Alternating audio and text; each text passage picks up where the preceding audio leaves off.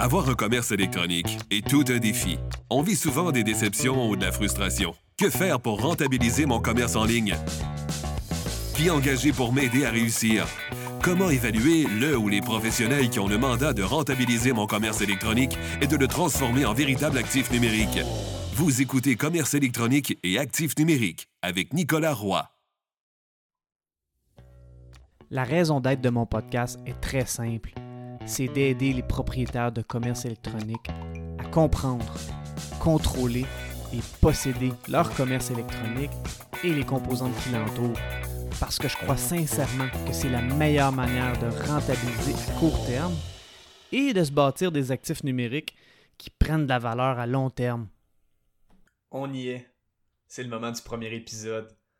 Avant de débuter euh, cet épisode de podcast, évidemment, le premier épisode consistera à ce que je me présente et je vous raconte mon histoire. Même si j'aime beaucoup plus entendre l'histoire des autres, c'est toujours mieux de savoir à qui on a affaire. Donc, euh, mon background provient de la performance sportive. En effet, je suis en affaires depuis 2004. J'ai euh, été dans le domaine de la performance sportive, préparateur physique. Donc, je me suis occupé d'athlètes de tous les niveaux. Euh, principalement dans les sports, dans les sports de puissance. Donc, euh, autant euh, hockey sur glace, athlétisme, football, football américain principalement, tous les sports de puissance, en fait, patinage artistique, athlétisme. Donc, je me suis vraiment concentré sur ça. je me suis même occupé de l'équipe nationale masculine de volleyball pendant plusieurs années. volleyball intérieur. Et donc, j'étais vraiment axé sur la performance sportive. J'ai même été euh, chargé de cours euh, dans une université.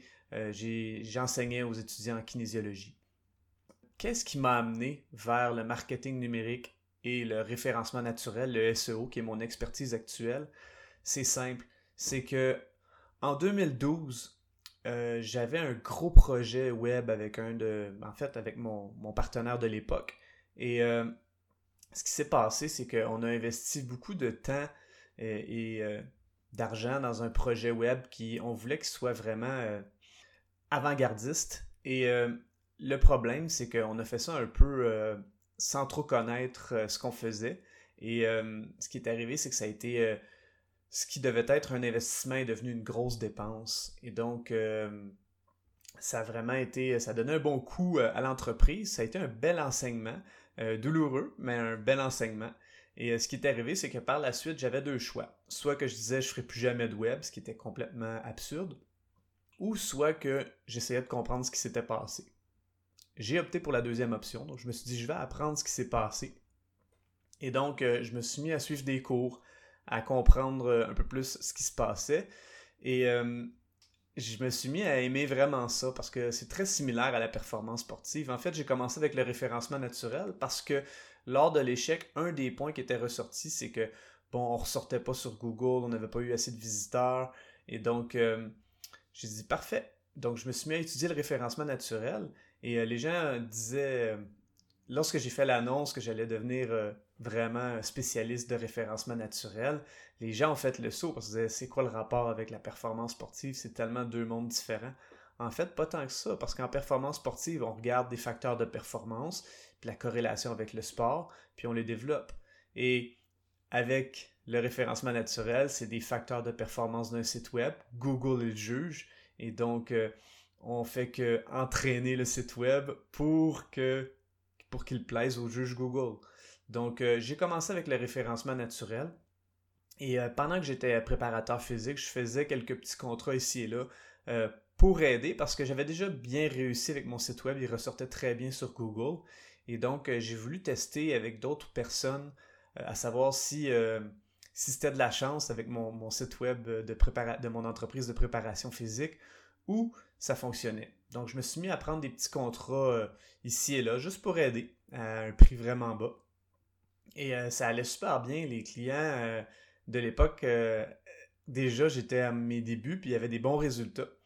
Puis un jour, euh, j'ai vraiment compris quelque chose. Lorsqu'un un de mes clients m'est revenu, puis en fait, euh, j'avais fait du référencement naturel avec lui pendant quelques mois, puis on avait arrêté parce qu'il était très bien optimisé, donc euh, je le gardais pas plus longtemps. Mais quelques mois plus tard, il m'est revenu en me disant Nicolas, Nicolas, c'est super cool, j'ai vendu mon entreprise et euh, on m'a fait une offre que je pouvais pas résister. C'était vraiment une offre irrésistible. Et je fais Ah ouais, ah, c'est cool, félicitations. Euh, puis, comme dans Qu'est-ce qui s'est passé? Il dit La raison pourquoi je t'appelle, c'est qu'une des raisons pour lesquelles ils m'ont fait une offre, c'est que j'étais extrêmement bien référencé, puis ils voyaient que j'étais partout, donc ils trouvaient ça intéressant pour l'aspect web. Donc là, c'est là que j'ai compris que, wow, OK, il a vendu son site web, en fait son entreprise, mais une bonne partie de la raison pourquoi il avait attiré l'attention de la compagnie qui l'a acheté, c'était parce qu'il était partout sur Google. Donc, euh, c'est à ce moment que je me suis vraiment euh, questionné sur, euh, oui, la, valeur du service de référencement naturel, mais aussi sur la valeur de revente, donc les actifs numériques. Donc, euh, effectivement, qu'à un certain moment, j'avais des choix à faire entre la performance sportive, parce qu'un athlète, ça demande beaucoup de temps, d'énergie, de focus. Et donc, euh, j'ai quitté cette industrie-là pour me consacrer à temps plein sur le référencement naturel, le SEO. Mais ce qui s'est passé avec le SEO par la suite, c'est que ça fonctionnait super bien, euh, les, clients étaient contents, mais pas tout le monde. C'est-à-dire que certains, quand ils ressortaient dans les premiers résultats de Google, étaient super contents parce que leur site web faisait des bons revenus, et d'autres pas tant, parce que même s'ils ressortaient sur Google, le site web euh, n'était pas rentable. Donc là, moi, c'est certain que j'ai commencé à étudier plus les stratégies numériques et la conversion parce que euh, je voulais éviter d'amener des situations où est-ce que le référencement naturel, le SEO, serait une dépense plutôt qu'un investissement. Euh, parce que je voulais éviter d'être de faire vivre la même expérience que moi j'avais vécue en 2012 avec mon entreprise de préparation physique.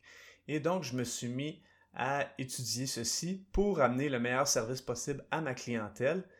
Et je me suis mis aussi à étudier tout l'aspect actif numérique que je vais vous partager à travers cette émission.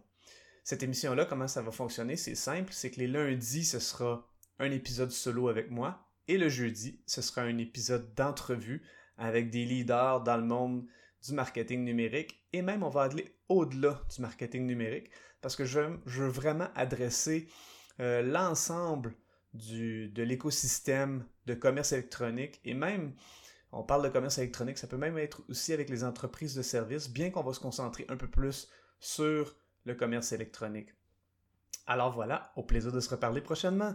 Je vous remercie beaucoup d'avoir écouté cet épisode. Je vous invite à vous joindre au groupe Facebook Commerce électronique et actifs numériques et je vous dis à la prochaine.